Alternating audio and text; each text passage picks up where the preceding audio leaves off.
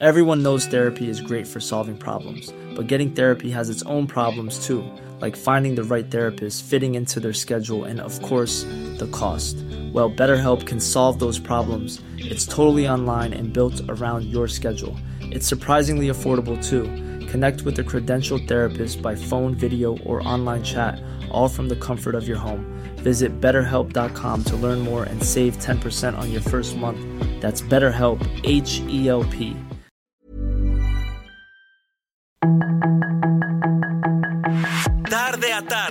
necesitas saber de forma ligera con un tono accesible. Solórzano, el referente informativo.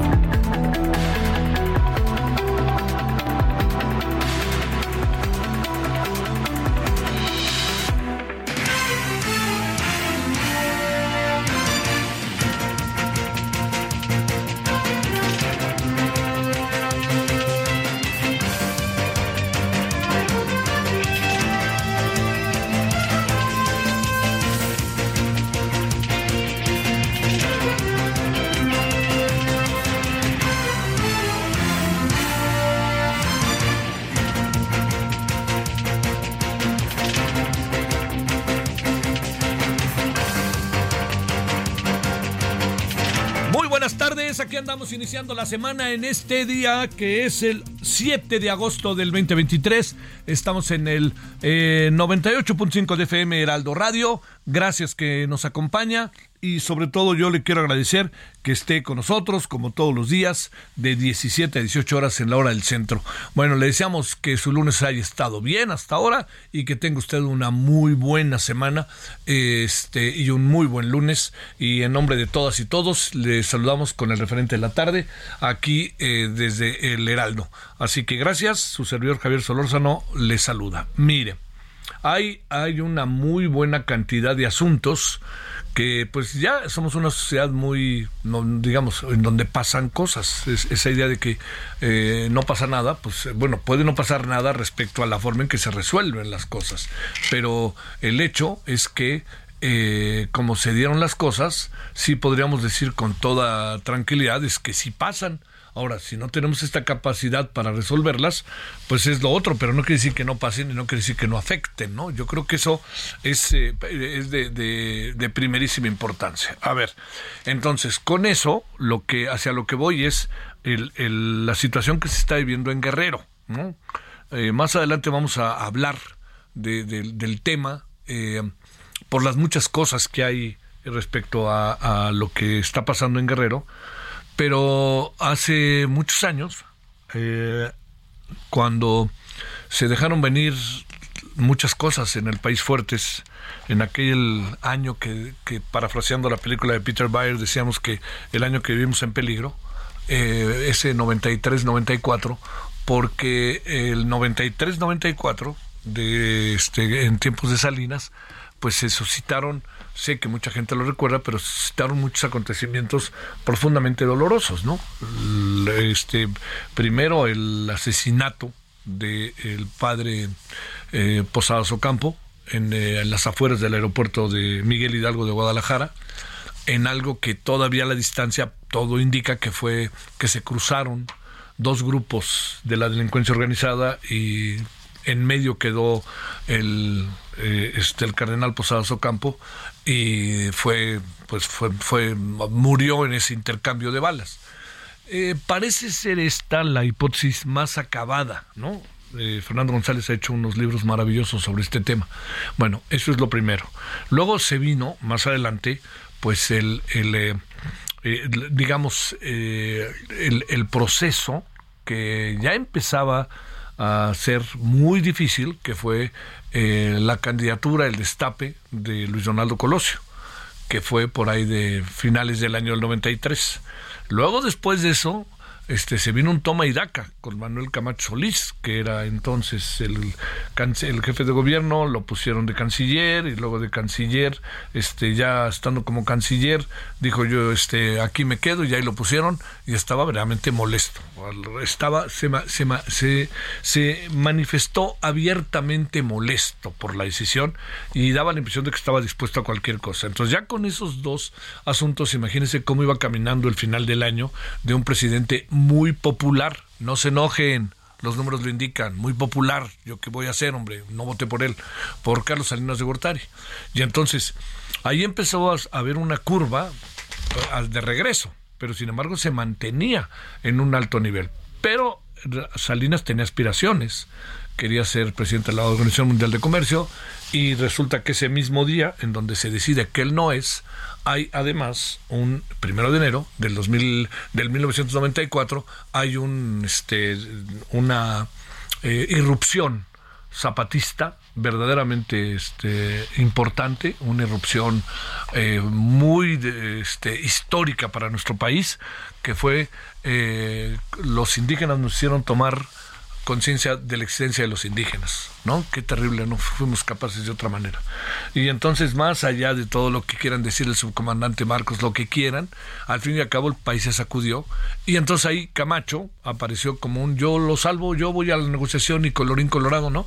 Y bueno, andábamos con esta idea en donde decía Colosio, no tienen remedio, ¿no? Camacho. Y la verdad que, digamos, este, Camacho no aceptó las reglas y las reglas estaban claramente definidas, ¿no? Quien gobierna, quien que el presidente en turno tiene mucho de voy mano y voy mucho de voy mano, ¿por qué se lo digo? Porque el presidente Salinas de Gortari quería que fuera Colosio y lo preparó como tal, así. Lo puso de presidente del PRI, lo hizo secretario de Estado, ahí va, pom pom, hasta que ya lo colocó. Si ese discurso de marzo del aniversario del PRI fue el rompimiento o no, o fue el punto de partida para lo que venía, pues si usted quiere, pues este sí o no, eh, es un asunto que también entra en un terreno de especulación que para qué quiere. Con todo lo que vivíamos, Imagínense esa sacudida en donde no había una oposición fuerte, se empezaba medio a gestar, pero no había una oposición fuerte. Entonces lo que acabó pasando fue que el país entró en una eh, verdaderamente en una suerte de montaña rusa en donde pasaban cosas a diario y sí pasaban. Y entonces viene el asesinato de Colosio y este asesinato de Colosio que todos este, recordamos eh, viene siendo eh, el, digamos, el, el punto el punto de rompimiento de muchas, pero muchas cosas, muchas cosas, ¿no? Y entonces se rompe ahí, viene Cedillo, Cedillo cómo aparece, pues Cedillo aparece pues porque era el jefe de campaña o algo así, pero no, no era muy cercano a Salinas como tal, a pesar de ser secretario, haber sido secretario de Estado, este, eh, y bueno, y el resto de la historia eh, a lo mejor está más cerca de nosotros porque la erupción zapatista cumplió en buena medida sus objetivos, digan lo que digan, este, se le vino la casa en sí, se le vino, se le cayó la casa al presidente Salinas, y ya cuando pensamos que ya estaba más o menos estructurado el futuro, resulta que asesinan a José Francisco Ruiz Macié y el asesinato de José, Francisco Ruiz Macié se convierte en un elemento verdaderamente brusco, rudo, porque su hermano estaba en la Secretaría de Gobernación. Entonces, de ahí viene todo esto del inicio empezó a investigar el asunto detalladamente, se lo puso Salinas a José Francisco Ruiz Macié, le dio dinero para hacerlo y José Francisco Ruiz Macié estaba entre la espada y la pared. Yo conversé con él dos veces allá en Nueva York, en Long Island, y este largas conversaciones. Este, me acuerdo que este, hicimos además algo que en aquel tiempo en MBS, sacamos la entrevista, dijo cosas muy fuertes, pero de ahí viene esta frase en donde dijo, los demonios andan sueltos. Esa expresión, los demonios andan sueltos, quería decir mucho porque él se encargó incluso de fortalecerla al máximo y de darle sentido. Y muchas cosas tuvo sentido. Él lo, de, lo detuvieron en Estados Unidos con 40 mil dólares o algo así, y resulta que pues es un dinero que le había dado Carlos Salinas de Gortari para la investigación, pero ¿de dónde salió tanta lana? Fue toda esa lana, y le recuerdo, pues eran parientes lejanos. Bueno, José Francisco eh, era pariente de Carlos Salinas de Gortari, era pariente político. Entonces, todo esto que le cuento, se lo cuento porque esa expresión de los demonios andan sueltos es una expresión que dice muchas cosas, que dice mucho de lo que hoy estamos este, nosotros eh, viviendo en algunos estados. Y yo le diría, ¿qué tal si aplicamos los demonios andan sueltos a lo que está pasando en Guerrero?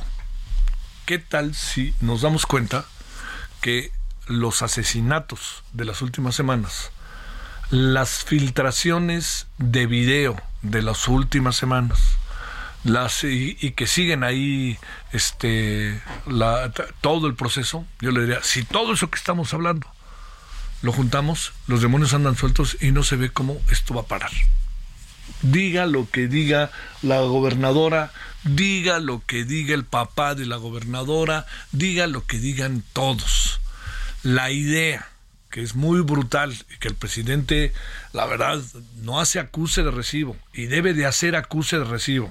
La idea de que pues estamos ante la eventualidad de un narcoestado, el estado de Guerrero, yo le diría, por favor, pongámosle en la mesa, por lo menos para debatirla. Pero vea usted lo que pasa en Acapulco. Vea usted lo que pasa en Chilpancingo, capital del estado. Vea usted lo que pasa en Iguala, ¿no? fue los hechos de Iguala, ¿no? Lo recuerdan, o sea, fue, fue en Iguala el asesinato. Vea usted el asesinato al que hacemos referencia el fin de semana.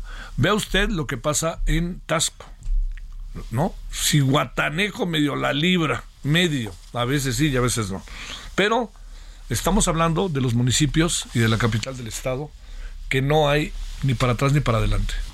Yo creo que eso que le estoy planteando sería yo de la idea, así se lo digo, de que tenemos que buscar la manera en que esto que yo le estoy planteando pueda, la verdad, pueda ser un, eh, me atrevo a decirlo, un, un parteaguas que cambie la actitud de parte de las autoridades. Le vamos a entrar al asunto hoy, pero no quiero por ningún motivo pasar por alto que los demonios andan sueltos, muy sueltos en el estado de Guerrero, demasiado. Le diría, la presencia de la delincuencia organizada está siendo un factor clave y no se ve cómo pueda gobernar la señora. No se ve. Así se lo digo. Yo sé que puede resultar muy fuerte. Dígame usted dónde se ve la presencia de la gobernadora después de lo que pasó el fin de semana. ¿No? Yo hoy estaba viendo su tweet y puras cosas como si el Estado estuviera en otra dinámica. No esté en otra dinámica. Los tacos, los, este, los ardillos, todos ahí están haciendo su este, su, están, están siendo actores centrales. Y cuando digo que están siendo actores centrales, eso es lo que nosotros vemos. Pero hay otros actores centrales que ahí están, ¿sí? Y que de repente aparecen y de repente desaparecen. Aparecen y desaparecen. Aparecen y desaparecen. Imagínense, ¿no? Un equipo de fútbol de niños de 15 años que lo bajan del camión, como si no hubiéramos tenido con lo que pasó con los 43, ¿no? Del equipo de fútbol de, de ahí, de, este, de la zona. O sea, bajándose los niños, bajan los niños y uno dice, bueno, este, los bajan de ahí, pobres niños, digo, por favor, ¿no? O sea, no, no se puede ir a ningún lado. Se mete una señora y le mete un balazo a alguien, ¿no? Y luego la, a, un personaje, y no solamente al personaje, sino también al este al, al guarura, pues, de este personaje, y el, matan a la señora, todo ahí en una cancha de juego de, de fútbol, chingado. Pues, por favor, es que no, no puede, yo le diría, no, no, tenemos, tiene que hacerse algo. O sea, no manden ni manden militares si no saben qué hacer. ¿No? Y luego vea usted el despliegue para detener al fiscal de Morelos. El despliegue que se hizo. Oiga, un despliegue, que déjeme decirle algo, en donde sigue estando el terreno de la duda si el señor tiene fuero o no fuero. A ver, yo diría, ¿por qué razón la versión de el gobierno de la Ciudad de México es la buena y por qué razón la versión de la, de la muerte de Ariadna es la mala, la del gobierno del Estado de Morelos. Cuando están peritos feministas de primerísimo nivel en Morelos que explicaron claramente lo que había pasado. ¿Por qué debe tener razón una y no otra? ¿Alguien, alguien conjuntó las versiones. Oiga, que quede claro, no dudo que el fiscal, sea quien sea, sea quien es, hombre, no lo dudo. Pero el problema está en ese tema. Y si ese tema puede permitirle a un gobierno, al de la Ciudad de México, que es rápido cuando le conviene, para hacer lo que hizo, en lugar de entender que el hombre tiene fuero. No sé, yo, yo, ahí de repente son las cosas en donde uno dice, yo hay muchas cosas de la 4T que sí creo, la verdad, enójense conmigo, pero yo hay muchas cosas que sí creo. Pero cuando pase esto, Hoy leyendo a Santiago Nieto que dice que él se hacía el trabajo contra la corrupción, pero Pablo Gómez lo que hace es política con la UIF. Bolas, bolas. Pablo Gómez, supongo que hizo acusa de recibo, ¿no? Porque pues entonces esto, en estos aparatos que tanto se critica, que la justicia, que la justicia, vean lo que están haciendo. Bueno, es para pensarle y darle vuelta. Pensarle y darle vuelta. Bueno, punto y aparte, nada más para cerrar. Yo creo que respecto a la liga, al torneo de fútbol, México, Estados Unidos de, equipos, eh, hay, yo creo que es una buena idea. Me digan lo que me digan. Hay que pensar en algo, señor Miquel Arriola. No es tan fácil para cualquier equipo jugar siempre de visitante. O sea, todos los equipos mexicanos jugaron todos los partidos y los van a seguir jugando de visitante. Solamente que pase algo y que puedan cambiar la dinámica de las cosas en relación a este a que de repente la tribuna eh, por más que sean locales los de Nashville, sean más aficionados los del equipo mexicano que juegue contra Nashville, Cincinnati o contra quien sea. ¿Sí? Bueno, ahí lo dejo porque eh, me parece que este, no, no, no estamos teniendo como el justo medio. Y también yo creo que eh, sí le dieron la mayor de las importancias, creo que casi todos los equipos. Pero este tampoco creo que el Inter de Miami sea invencible. ¿eh? Yo creo que se lo van a echar, va a ver, no creo que sea campeón, se lo van a echar en esta o a la otra, ¿no? Porque sí, digamos, es un equipo que venía jugando muy mal y de repente le cayeron tres grandes jugadores y la están dando un giro, pero los agarran, les meten dos de ventaja y hay equipos que saben defender, ¿eh? En el propio Estados Unidos. Lo que pasa es que Dallas no sabe defender este y por eso le metieron cuatro cuando estaba ganando 4-2 faltando 20 minutos, ¿no? Y luego tomando en cuenta que el otro que está enfrente se llama Messi, pues, y luego que Messi juega maravillosamente, pero no se enojen, Messi ya juega y además arbitrea, ya lo sabemos, ¿no? No, no le demos vueltas. Bueno, echemos de ojo a eso porque está muy divertido y me parece que yo sí creo, yo ya lancé mis favoritos el sábado en un lugar. Dije, yo creo que la final la va a jugar a lo mejor el Inter o Los Ángeles Galaxy. Los Ángeles, este, el de Vela, que es muy sangrón, pero qué jugadorazo es. Pero ¿sabe quién creo que va a ser de parte de México en Monterrey o Tigres? Yo voy al Monterrey con este señor Tan Ortiz, más fuerte que el Tan Ortiz del América, ¿eh? Pero bueno, aquí andamos agradeciéndole que nos acompañe, deseándole que haya tenido buen día y que estemos iniciando bien la semana. Y vámonos con Guerrero después de la brevísima pausa. Solórzano, el referente informativo.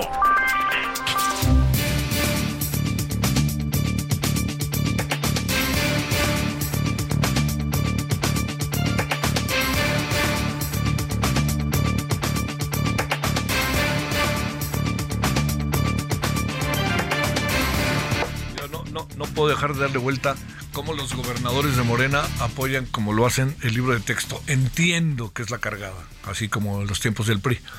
Pero lo que no entiendo es por qué no se ponen a revisar los libros, hombre. Nosotros vamos a distribuir y ya. Les vale. No saben ni lo que está en los libros, por ahí van. Bueno, vámonos a las 17 con 18 en la hora del centro. Ramiro Solorio Almazán. Él es exdiputado local, fundador de la Fundación Soy tu Brother en Acapulco Guerrero. Ramiro, ¿cómo has estado? Gracias por tu tiempo. Buenas tardes. No, qué gusto saludarte. Muchísimas gracias a ustedes. A sus órdenes. A ver, eh, un paisano tuyo dijo, los demonios andan sueltos hace muchos años. Y yo creo que se le anda aplicando a Guerrero, los demonios andan sueltos, ¿no? Sí, es verdad. Eh, Luis Macié lo dijo hace varias décadas. Y efectivamente la situación en Guerrero está muy difícil para los que vivimos acá. Eh, es un estado en llamas, hay zozobra, hay miedo de la población, eh, eh, son hechos que se están registrando no solamente en Acapulco, en Chilpancingo, en Iguala, en Tierra Caliente. Hay que recordar que ocupamos el primer lugar en número de desplazados. Ya no digamos de los índices de violencia que se han estado incrementando. Me refiero al número de desplazados. Más de 55 mil personas han sido desplazadas de sus lugares, de donde viven, de sus hogares, en la Tierra Caliente, en la Costa Grande, en la montaña. Y, y estos sucesos que se están registrando ahora pues reflejan eh, no solamente el nivel de, violencia, sino eh, la confrontación entre eh, grupos criminales por el territorio, pero también pues eh, hay que decirlo, eso también se tiene que decir, obviamente, la errática estrategia de gobierno eh, para enfrentar los problemas y que dejan en indefensión a toda la ciudadanía. A mí me tocó estar especialmente en Acapulco, eh, quedé en medio de la violencia hace cuatro días ahí en la zona poniente de Acapulco, donde incendiaron 12 vehículos y donde llegaron los criminales a incendiar los vehículos y, había una Guardia Nacional eh, anodina, expectante, sin hacer nada, sin, sin siquiera hacer el mínimo movimiento, es decir, dejan que lleguen, incendien y ya después que ocurren los sucesos y ya que los grupos criminales dicen ya vamos a retirar los bloqueos, es cuando ellos llegan a levantar eh, los muertos y a levantar los vehículos. Es decir, es un gobierno anodino, no hay una estrategia, no vemos que haya eh, con claridad eh, que, tengan la intención de, entrarle a, a, la solución. Y el problema se agudiza y se agrava cuando el propio gobierno también es parte del problema, cuando hay estos señalamientos de involucramiento, tenemos los casos muy concretos, el de Chilpancingo con la alcaldesa que llevan 31 días, que se dieron a conocer los videos eh, donde se reunió con el líder del grupo criminal Los Ardillos y ahí sigue en el cargo. Es decir, eh, esto también se complica cuando hay una connivencia entre gobierno y delincuencia, pues se complica aún más la situación. Y ese es, ese es la, el contexto que tenemos.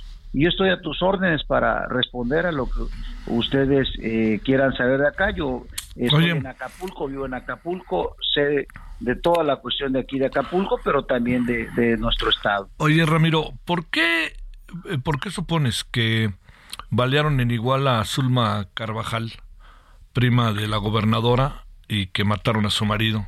Este, iban tras ella, pero parece que mataron al marido.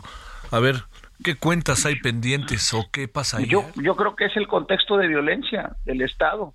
Y, y bueno, también eh, el esposo de Zulma, el antecedente como acapulqueño, te lo digo, es que fue director de la policía aquí en Acapulco en el periodo del presidente en ese entonces, Félix Salgado Macedonio.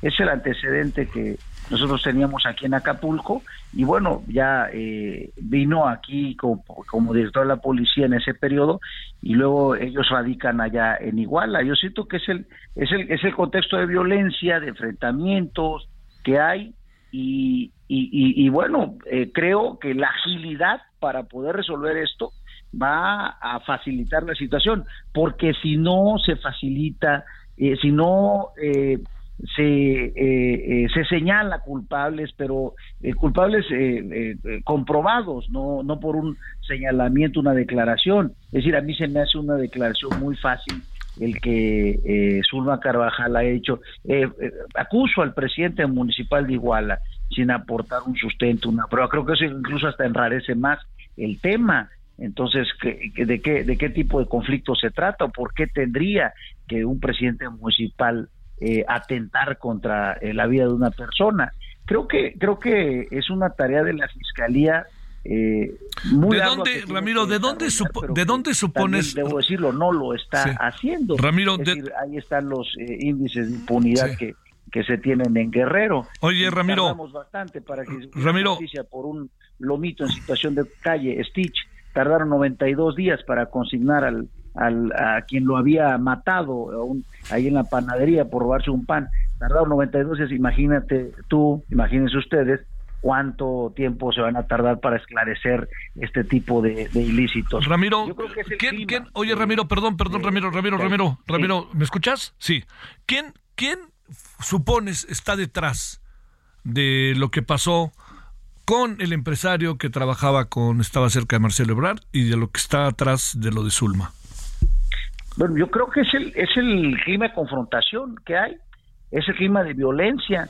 Yo creo que eh, primero, todo este clima de violencia alcanza a todas las personas, pero también eh, son eh, mensajes claramente mensajes dirigidos, son, son, eh, a mí parece que este clima de violencia está alcanzando ya a, al, al, gobierno, a sus cercanos, a, a, los grupos que están en el poder. Yo creo que esto es, es parte yo creo que este es el contexto.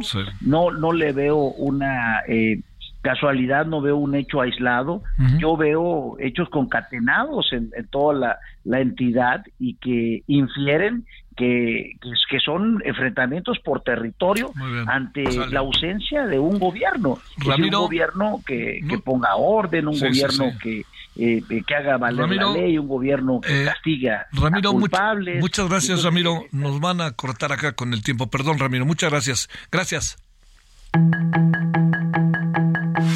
El referente informativo regresa luego de una pausa.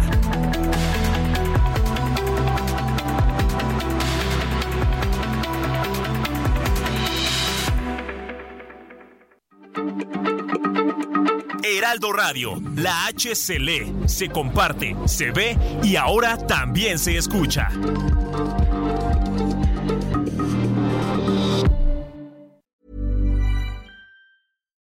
Millions of people have lost weight with personalized plans from Noom, like Evan, who can't stand salads and still lost 50 pounds. Salads generally for most people are the easy button, right? For me, that wasn't an option. I never really was a salad guy. That's just not who I am. But Noom worked for me. Get your personalized plan today at Noom.com. Real Noom user compensated to provide their story. In four weeks, the typical Noom user can expect to lose one to two pounds per week. Individual results may vary.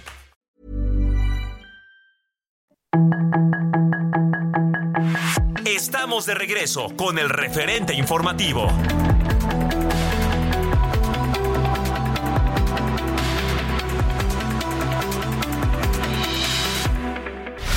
En el referente informativo le presentamos información relevante. Jueza federal concede a Uriel Carmona suspensión de plano contra extradición a Estados Unidos. Tras la necropsia, se definirá lo que harán con el cuerpo de María Fernanda, anuncia el embajador de México en Alemania. Localizan sin vida al empresario Íñigo Arena Saiz dos días después de su desaparición.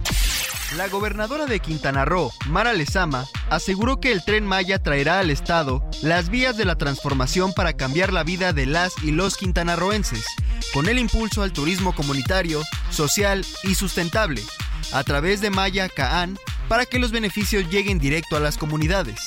Explicó que desde el nuevo Acuerdo por el Bienestar y Desarrollo de Quintana Roo se han puesto en marcha varios proyectos para sumarse a los beneficios del tren Maya, como la agencia alimentaria, las carreras en ingeniería ferroviaria y técnico ferroviario, los mercados del bienestar y las cooperativas, con el objetivo de impulsar la prosperidad compartida y la justicia social. Asesinan a siete personas en 24 horas en Tijuana.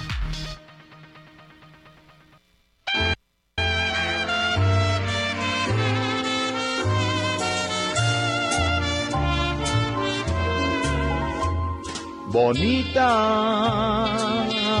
como aquellos juguetes que yo tuve en los días infantiles de ayer. Bonita como el beso robado, como el llanto llorado por un hondo placer. La sinceridad de tu espejo fiel puso vanidad en ti. Personajazo, ¿no? En todos los sentidos. Eh, Tintán trans este, generacional.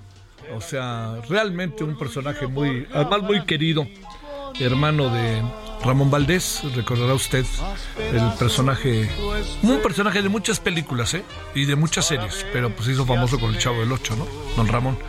Y de ese maravilla de personaje que era Manuel Valdés, el loco. Eh, Germán Valdés Tintán, que seguido todavía vemos sus películas y causa la misma gracia. Carlos Monsiváis decía que cuando se hablaba de la comicidad, este, él, él veía con mejores ojos a Tintán sobre Cantinflas, Bueno, tendrá una exposición dedicada al mismísimo, va a haber una exposición dedicada al mismísimo Tintán en el Museo Caluz, Avenida Hidalgo, en el centro histórico, 50 aniversario de su fallecimiento. Reúne aproximadamente 200 piezas entre objetos personales, cartas, fotografías. Está como para verse, ¿no? Ya le contaremos. Está esta exposición, próximamente para inaugurarse, ya se está trabajando en ella. Bonita es esta canción, Tintán.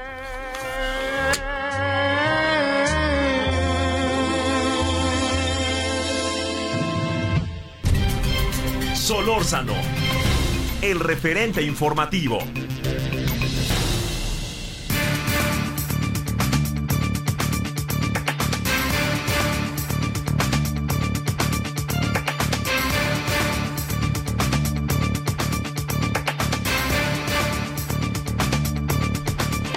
sigue siendo un fenómeno para estar atento, ¿eh?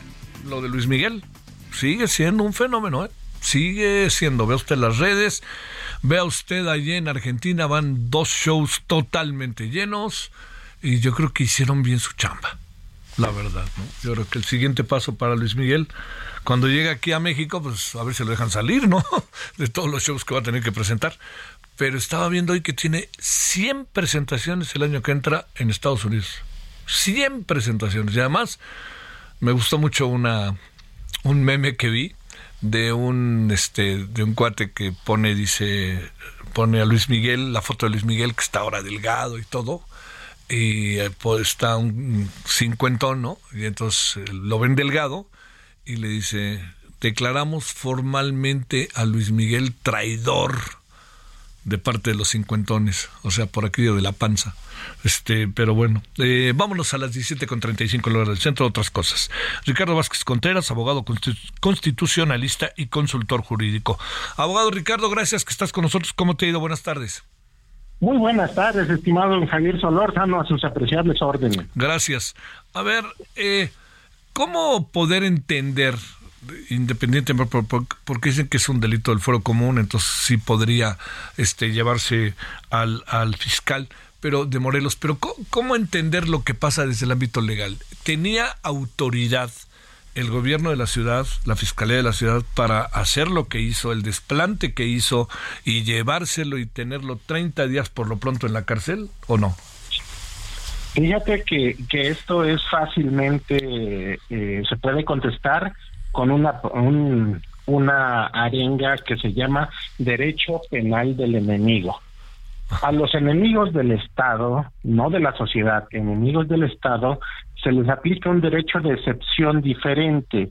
Fíjate que este fiscal fue detenido precisamente allá en Morelos por la eh, por agentes de, la Ciudad de México cuando no tenían eh, ni siquiera la oportunidad de, poder participar en esta circunstancia porque evidentemente eh, no tienen la facultad para hacerlo. Sin embargo, lo hicieron con eh, miembros del ejército, la marina, uniformados, etcétera. ¿Cuál es el, el, verdadero problema? Bueno, pues el verdadero problema es que el artículo 19 constitucional establece en primer lugar qué tipo de delitos merecen prisión preventiva oficiosa y por supuesto a partir de ahí ya podemos ver cuáles son los de prisión preventiva justificada. En este caso fue eh, vinculado a proceso el fiscal morelense Uriel Carmona violentando su fuero, porque primero tenían que desaforarlo para poderlo presentar ante un juez de control. Es decir, es desafiado el proceso, es un proceso evidentemente en donde la política se encuentra por encima del Estado de Derecho, estimado Javier abogado, pero caray, hombre, digo, no, no, no, no, no es que uno se, digamos, uno no se asusta, ¿no? Pero, pero yo me pregunto, hasta el presidente lo avaló, dijo hoy que todo estaba muy bien, que estaba hecho bien, y mira que entiendo que de repente esto de la ambigüedad del Estado de Derecho, pero en una situación como esta, pues es como para ponerse a pensar en qué estamos, porque, digamos, este uno no puede dejar de pensar en todos los aspectos políticos que hay detrás de esto, pero por lo que lo detienen, te pregunto, ¿quién determina que la versión de lo que le pasó a Ariadna está en la razón de jurídica del gobierno de la ciudad o del gobierno de Morelos? ¿Quién lo determina?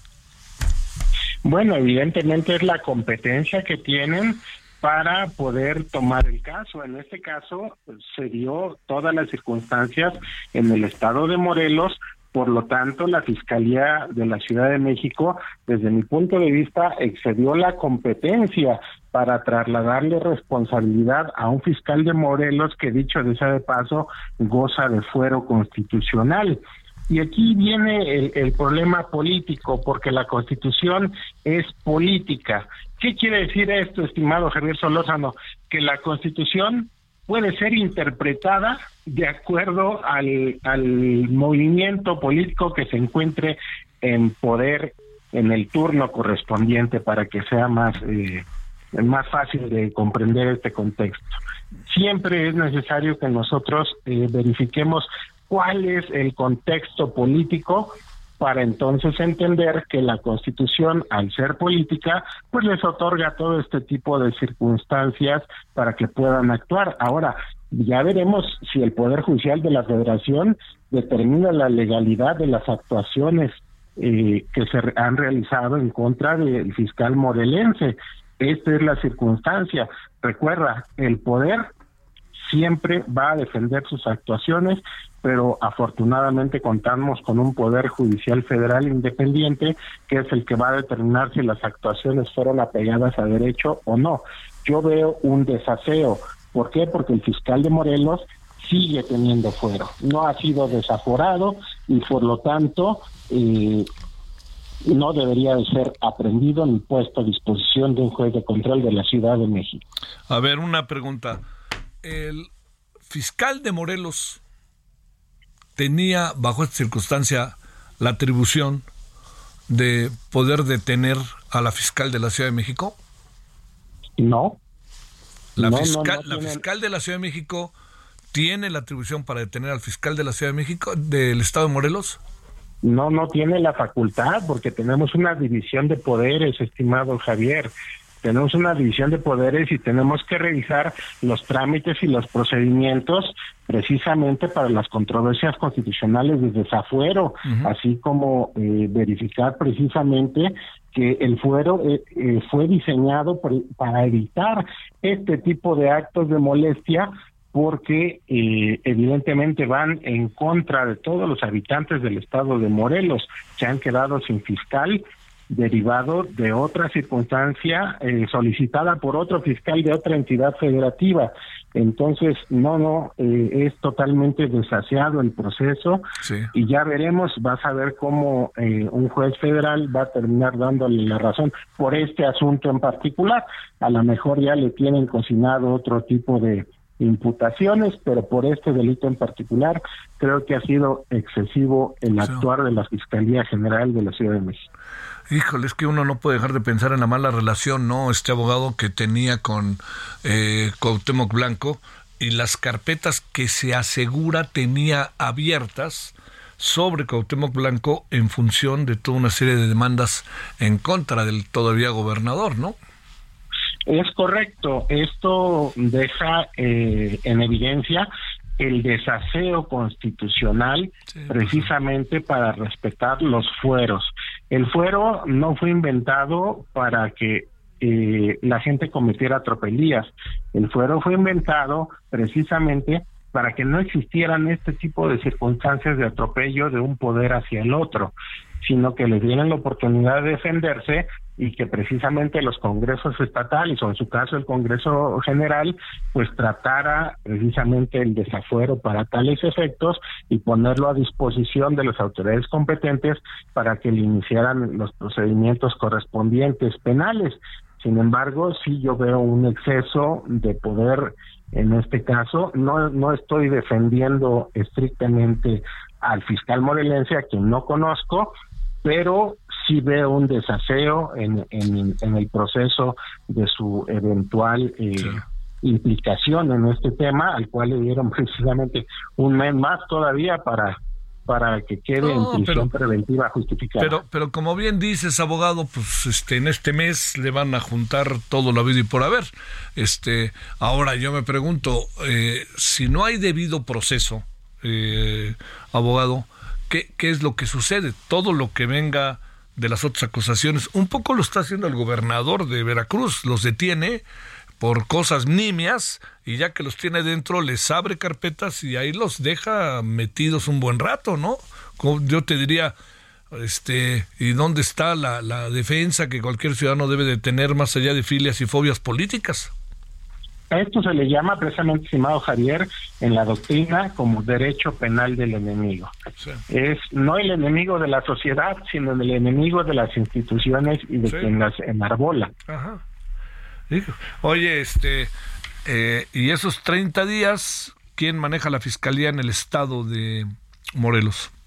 Pues el, eh, debe de nombrarse precisamente a través de, del Congreso del Estado quien supla esta esta ausencia eh, es algo sui generis en este país, eh, atacar a los al poder constituido, eh, así sea un fiscal, y dejar en estado de indefensión a todo un, un Estado de la República y atacar esos poderes constituidos legalmente. Eh, si él cometió algún acto, bueno, debieron de haber solicitado precisamente su desafuero sí. e iniciarle los procedimientos correspondientes. Pero eh, pues no me queda la menor duda de que aquí la política está por encima de la justicia. Que, que, que vamos, esto entiendo que no es este nuevo, ha pasado en muchas ocasiones en este país, pero aquí el asunto está en que, pues ahora sí que el fiscal ya está, además con, también hay otra cosa, con lo que sabe el fiscal se convierte en un elemento pues de riesgo, ¿no? o lo que dice el fiscal, ¿no? En las muchas entrevistas que dio antes de que lo detuvieran, pues se habló de muchas cosas que él tenía y que conocía y se, se venía hablando desde antes. Entonces, pues se juntan riesgo uno tras otro tras otro, ¿verdad?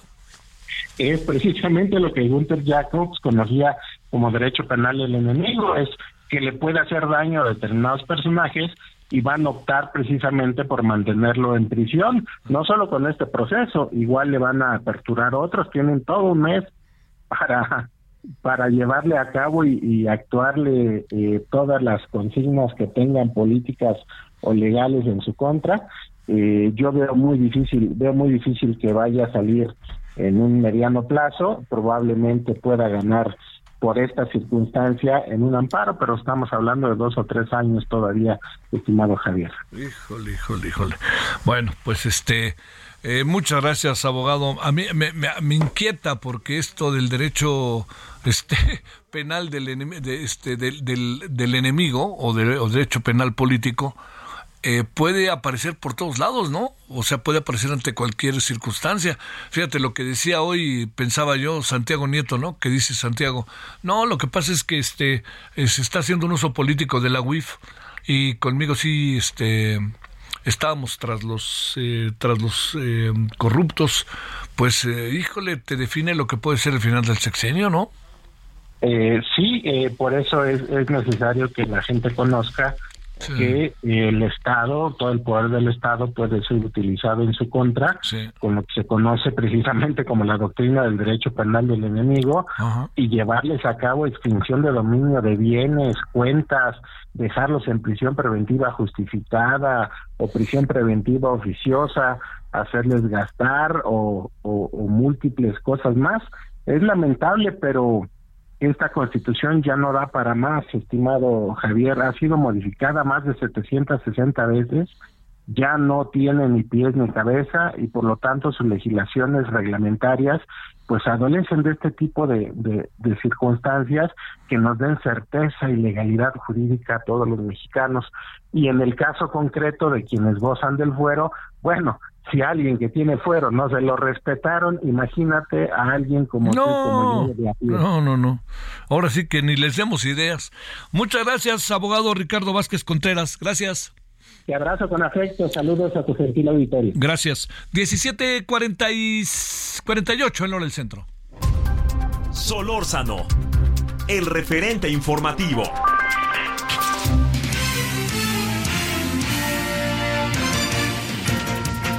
Vámonos contigo, Fernanda García. Gracias, buenas tardes, ¿cómo estás? Hola Javier, muy bien, muchas gracias. Te platico que el día de hoy eh, miles de estudiantes regresaron a la Universidad Nacional Autónoma de México a iniciar el ciclo escolar 2023-2024. La máxima casa de estudios señaló que cuenta con dos tipos de planes, el semestral y el anual. En los dos casos entraron hoy y estos concluyen en el primer caso que sería el semestral concluye el 24 de noviembre y en el segundo caso termina el 20 de mayo del próximo año. Eh, para este ciclo escolar se dime. Adelante, adelante, adelante. Ah, para este ciclo escolar se incorporaron más de 48 mil alumnas y alumnos del primer ingreso a las 133 licenciaturas, pero cabe aclarar que ellos entran hasta el próximo 14 de agosto, o sea, el próximo lunes. Oye, eh, a las, dime. adelante, adelante, adelante, perdón. Ah, perdón, perdón. Este, a, la entrada de, de, los alumnos, el, el rector Enrique Graue recalcó que eh, pues los alumnos de, de, nuevo ingreso entran a una universidad libre, autónoma, empática y solidaria, puesto que se incorporan a una institución de educación superior donde se vive y se celebra la diversidad y donde se promueve la tolerancia, el respeto y la igualdad. Hizo hincapié a los estudiantes que de nuevo ingreso que deben comenzar este nuevo ciclo con entusiasmo, alegría, eh, ya que ya que transitarán por nuevos enteros de conocimiento, también en otros temas de la UNAM, pero también importantes, eh, los estudiantes Ana Paula Jiménez y Leonardo Cervantes, estudiantes de, de la UNAM, ganaron medallas de bronce en la competencia internacional de matemáticas para estudiantes universitarios, la cual se celebró en, en la American University en Bulgaria. En esta ocasión participaron más de 192 estudiantes de más de 200 escuelas provenientes de 50 países. En esta ocasión también participaron diferentes eh, estudiantes de, de otras universidades de México, como la Universidad Autónoma de Querétaro y la Universidad Autónoma de Nuevo, de Nuevo León. Aunque ellos no, no ganaron medalla, eh, recibieron un reconocimiento por participar en, en este concurso, en esta competencia internacional. Y bueno, pues esta sería toda la información, Javier. Gracias, Fernanda. Buenas tardes. Buenas tardes a ti, saluda a tu auditorio. Gracias, 17 con 50 el hora del centro de deportes. Los deportes con Edgar Valero, porque el deporte en serio es cosa de expertos.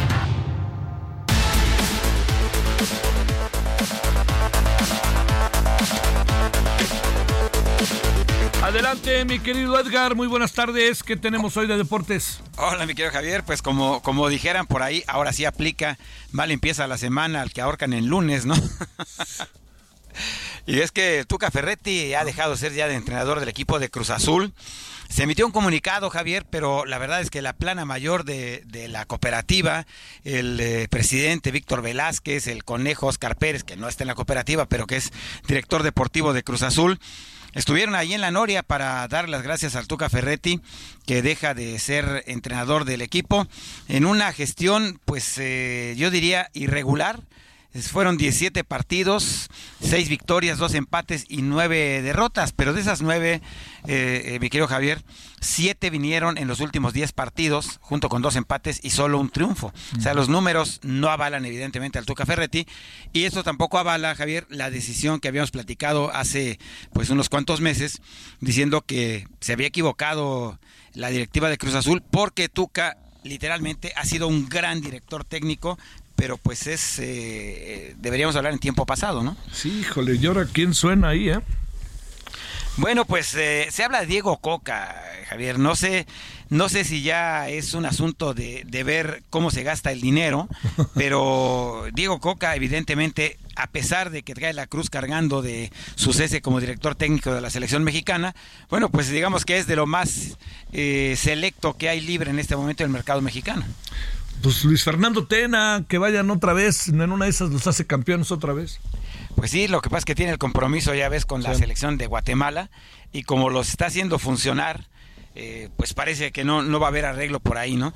Eh, pues mira, eh, el equipo de Cruzul regresa el 27 de agosto a la actividad en un partido de la fecha 6, porque ya ves que se van a reacomodar todos los partidos que se suspendieron por la League's Cup.